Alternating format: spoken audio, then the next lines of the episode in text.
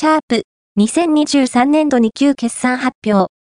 最終利益は赤字も下期での改善を見込み、全社での取り組みを進める。シャープは2023年度第2四半期の連結決算業績の説明会を開催した。